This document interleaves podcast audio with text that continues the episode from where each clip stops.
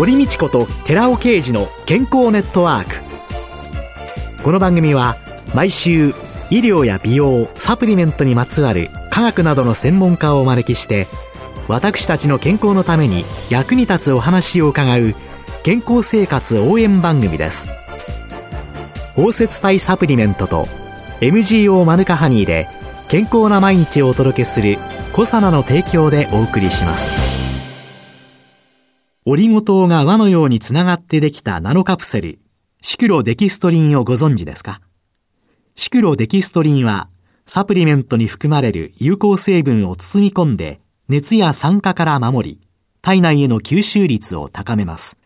コサナではシクロデキストリン研究の第一人者神戸大学医学部客員教授の寺尾啓治社長による出張セミナーのご依頼を随時受け付けています。サプリメントにまつわる科学にご興味のある方は、ぜひ一度ご相談ください。お問い合わせは平日の午前9時から午後5時半までフリーダイヤル0120-496-537フリーダイヤル0120-496-537寺尾刑事のシクロデキストリン出張セミナーのお知らせでした。こんにちは、堀道子です。今月は東京恵比寿にある荒木教育研究所所長の新田俊明さんをゲストに迎えて脳のトレーニングと健康というテーマでお送りしております。さあ、荒木さん、私、先週に引き続きまして、その脳に刺激を与える運動って具体的にはどういうものなんですか？一言でどんな運動をするんだが説明できないの以上に説明が実は難しくて、はい。もし言葉にするんだとすると、普段習慣的に行っている以外の動きをします。その動くことを運動と呼んでるんだと思います。実際に脳トレサロンの説明会なんかしてる時に皆さんキョトンとなさるので。頭にね、クエスチョンがあって、そうなんです。タタタタタタと。あと、習慣的に行うことって実は脳の刺激にはならないんです。あら。そうなんです。例えば起きて何とかをする。いつも歯を磨くときに右で磨きますよね。それを例えば左手に持ち替えて磨いてみたら、もしかしたら朝もう少し頭がすっきり冴えるかもしれないと。ですからつまり習慣的に行うことは脳の刺激にはならないと。いつもと違うことをする。そうすることで、まあ、脳は正直びっくりするんですね。それを脳の刺激と言っています。脳がいつもと違う、あらってびっくりしちゃうのが脳の刺激。そうなんですね。だから脳をびっくりさせればいいんだよという。ラジオですけれども、まあ多分お分かりいただける運動がございますので、堀先生お付き合いいただけますか？はい、もちろんです。ありがとうございます。はい。一番簡単な練習ですと、胸の前で腕を組んでください。つまり考えてる時のポーズですよね。威張ってる。腕組みですね。そうで、腕組みと言います、はい、腕組み。そうしますと、どちらかの腕が前に来てますよね。はい。はい。例えばこれ、右や上に出てきてる方は実は音を聞くときに、右脳で考えてるんだよとか、左で考えてるんだよとか、どちらかの腕が上に来るのがその人の習慣になっています。はい。瞬間的にその腕を反対の腕が前に来るように組み替えてください。はい、どうぞ。はい？これを？そうです。ぐにょっとなって、そうですね。とりあえず、そうです。逆の手が上に出てくるんですけど。できないそうなんです。はい？どこに手が入るわからん。え？そうなんだ。ちょっと待って。そうなん普通の腕組み私はできますよ。はい。これを逆にしろ。あ、できました、できました。やっとできました。そうですね。いや、そうなります。難しい。実は、あの、本当は、ここで、あ、堀先生はお出来になるので、ノーテルは必要ございませんねと言いたかったんですけれども、まあ僕なんかもこれ慣れちゃってできるんですけれども、たったこれだけのことなんですけれども、やっぱり普段習慣になってることと習慣以外のことをやるっていうのは、脳に対してえらいショックで、はい、もう一つやっていいですか、はい前へ習いみたいに両手を前に出していただきます。はい、前習い。そのまま小指を上にして手のひらを重ねます。手のひらを重ねる。そのまま指を組んでいただきます。指を組みます。はい、組みました。はい。そうすると、これも実は習慣で必ずどちらかが上に組むようになってます。そうなんです。はい、もうやることはお分かりの通り、これを、今、例えば僕の場合ですと、左手の小指の方が上に来てます。それを逆が上に来るように組み替えます。はい、また戻します。いかがでしょうか、この不愉快感。もうね、はい。パッと組んだ時と、その小指を逆にする時のやり方というのが、スピードも違うし、そうなんです。一つずつ指を考えないと。そうなんです。こう組んでると、例えば見えてる部分の、例えば小指薬指は綺麗に組めるんですね。ところがそこから見えてない部分、おじいちゃんおばあちゃんなんかもう肩痛いのにこうやって見て、痛い痛い痛い痛いって言いながらちゃんと指が入ってることを確認なさっていると。これが脳に刺激を与える。つまり結局これが今腕バージョンでしたと。はい、これが足バージョンだよ、股関節バージョンだよ、背中バージョンだよという形で、とにかく手を変え品を変え、どんどんどんどんこの違和感を与えていくという。それが実はあの脳トレサロンの運動の一つの特徴です。例えば目とか耳とかいろんなのもあるんですか？あそうなんです。運動で脳の細胞がニューロンと言いますか脳のニューロンが新生をします。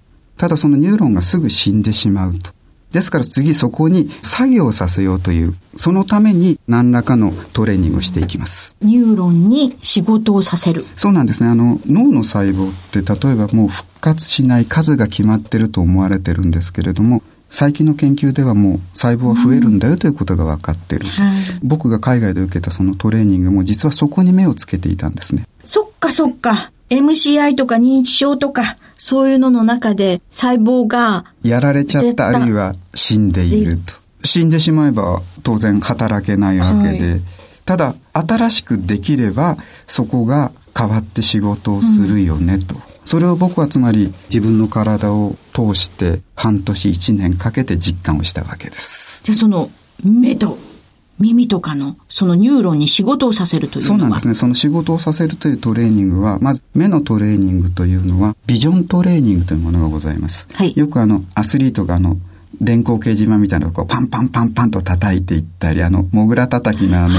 黒板バージョンみたいなのがございますよね。えー、あるいは早い瞬間的に動くものの数字を読み取るとか、まあ、それが一つビジョントレーニングというトレーニングがあります。あとは目のトレーニングとして非常に有名なのが、速読というものがございますよね。はい。ちょうど、これもまた、お前いいとこ取りかと言われてしまうかもしれないんですけれども、うちのトレーニングというのは、そこのちょうど中間ぐらいなんですね。アスリートのやってるトレーニングでもないよね。かといって、じゃあ、速読の勉強ですよ。何とかをしましょうというものでもないと。うん、で、ここも具体的に説明してしまうと、例えば簡単なものでは雑誌一冊めくりというのがあるんですね。はい、雑誌はいつも同じ方向でめくっていく。それを今度逆にめくってごらんって言うんですね。これもまた違和感が違和感すごかったです。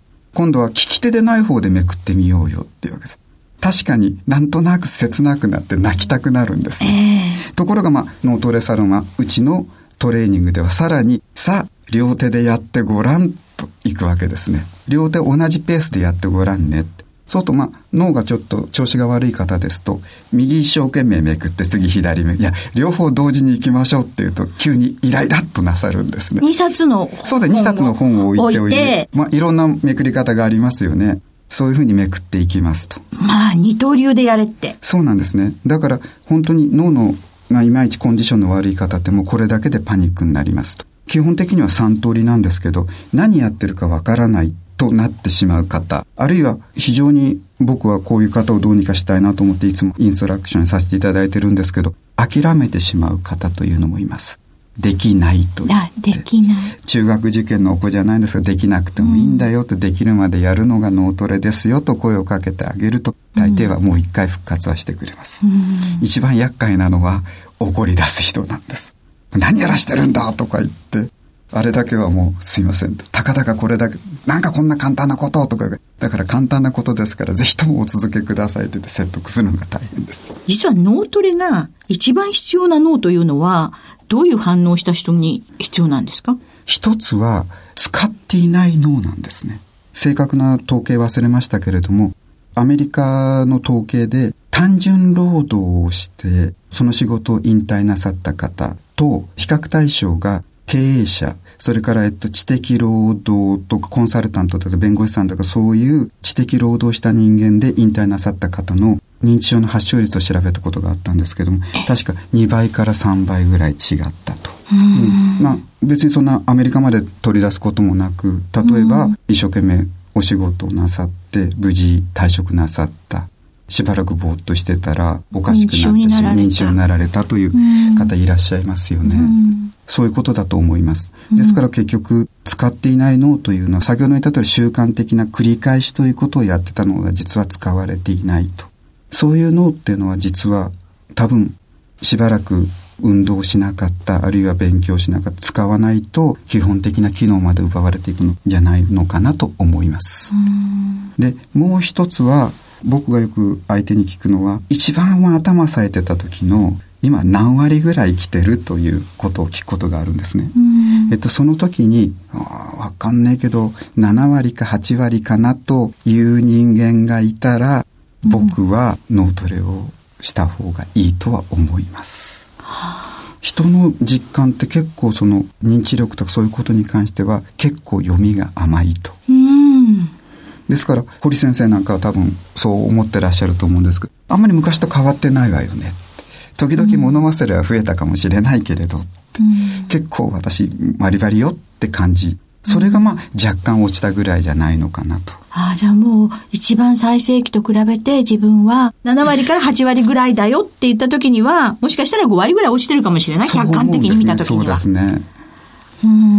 あとはあの僕が時々まあこういう仕事をしているということが分かって時々あの研修とかセミナーで呼ばれていた時に中小企業の社長さんたちに言うのが例えば皆さん昔ほど何とかではないけどそれが経験が補っているよということをおっしゃる方いますよね。はいはいはいはい。それすぐさま脳トレを始めた方が僕はいいとは思っています。つまりもう経験が補ってるよと。経験や自分の今までのキャリアがその基本的な部分を埋め合わせてるよと言ってるんですから、だいぶそこには落ち込みがあるんだと思います。で、脳トレすると脳はどのように変わっていくと考えたらいいんですか？そうですね。一つは脳が最高の働きをするようになるという言い方しかなくなるんですね。例えば海馬でのニューロンの新生が多分始まっていると先ほどから話していると、はい、ニューロンの新生が始まりますと、はい、そうすると例えばストレスでダメになっていたニューロンの代わりに新しいニューロンが作られます。でさらによくベータアミロイドと言いますけれども、はい、結局栄養を送れなくしている、そういうタンパクが邪魔をしていないところに多分それはできてくるんですね。はあ、新しいニューロンがそうなんです、そうなんです。だから同じところにできたとしても、また栄養が来ない、つまりエネルギーが得られないということが起きてしまうわけで。はいはい。ですからまあ、それをよく例えるときに、例えば若干ベータアメロイドが出てるよと。つまり脳が若干白斑とか言い方しますけれども、やられてるんだよという方によく説明するのが、お部屋で仕事をしてましたと。ただ、お部屋の電気がブチッと切られた。飽きられても仕事ができなくなった。でも気がついてみたら、あ、まだ廊下電気ついてるよね。じゃあ廊下にずるずると机と椅子を引きずり出せばまたお仕事をできますよねというような例え話をすると分かっていただける方は多いので。ああ。じゃあね、アルツハイマーだとか、そうなんですあるいはそんなので脳の血管障害とかで再生できなくなってるところ、あるいはベータアミロイドなんかにくっついてダメなところ、そうじゃないところに新しいニューロンそうなんですね。そこで多分できているんだろうと。だから僕なんかも時々向こうでプログラムを受けてから1年ぐらい経ってから感じたことというのは確かに同じように考えてるんですけど微妙に違うと。まあそれ多分自分がそういうことをイメージしてるからだと思うんですけど明らかに別のところに作られてるんだと思います。じゃあ目指せニューロンの再生ということなんでしょうか？うね、とにかく大量に作っていこうと。1日数千個できるんじゃないだろうかとかいくつかまたデータも調べてきますけれどもたくさん出してくださいということがお願いです。今週のゲストは東京恵比寿にある荒木教育研究所所長の新田俊明さんでした。ありがとうございました。ありがとうございました。続いて、寺尾啓二の研究者コラムのコーナーです。お話は、小佐奈社長で神戸大学医学部客員教授の寺尾啓二さんです。こんにちは、寺尾啓二です。今週は先週に引き続き糖尿病患者の認知症リスクについてお話しさせていただきます。インスリン抵抗性について説明します。インスリンは脳の糖のエネルギー変換を調整してくれるだけではなくて、神経伝達にも関与しています。アルツハイマー病患者にインスリンとブドウ糖を適正量投与すると、記憶能力は一時的に改善することからも、このことは証明されているわけです。もちろんこの記憶力改善は一時的なものではあり、根本的にインスリン抵抗性を改善する必要があるわけです。インスリン分泌量を正常にする必要があります。インスリンが不足すると、アミロイド β という糖化タンパクが蓄積しますけども、インスリンが不足するとアミロイド β の蓄積を抑制することが報告されています。また、インスリンが投与されて、インスリン過剰になっても、脳内が低血糖状態になり、アルツハイマー病の発症につながるわけです。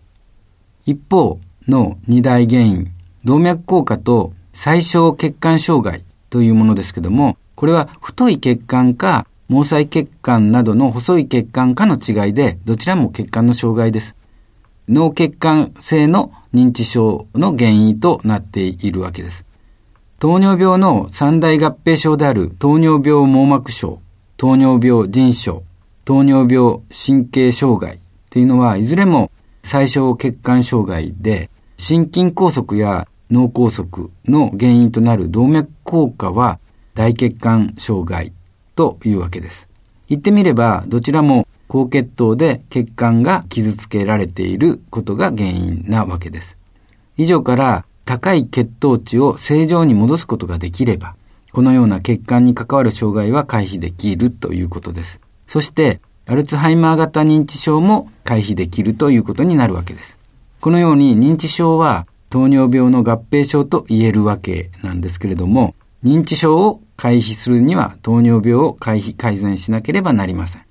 そのためには日頃から糖を過剰摂取しないように心がける必要があります。次回は糖尿病予備軍、糖尿病患者に朗報、スーパー難消化性デキストリンであるアルファシクデキストリンについて、他の難消化性デキストリンとの比較をしていこうと思います。お話は小佐奈社長で神戸大学医学部客員教授の寺尾啓二さんでした。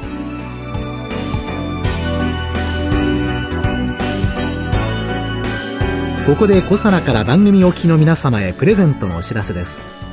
グルコサミンフィッシュコラーゲンペプチドといった軟骨成分に摂取した軟骨成分の組み立てをサポートする高級店などを配合したナノサポートシクロカプセル化スムースアップ。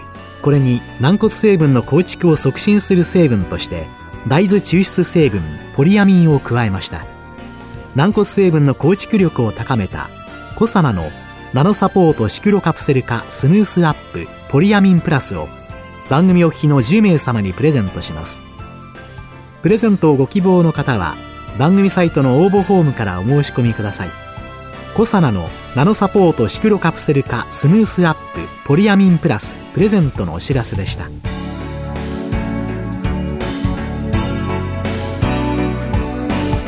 堀道子と寺尾啓二の健康ネットワーク。この番組は包摂体サプリメントと MGO マヌカハニーで健康な毎日をお届けするコサナの提供でお送りしました。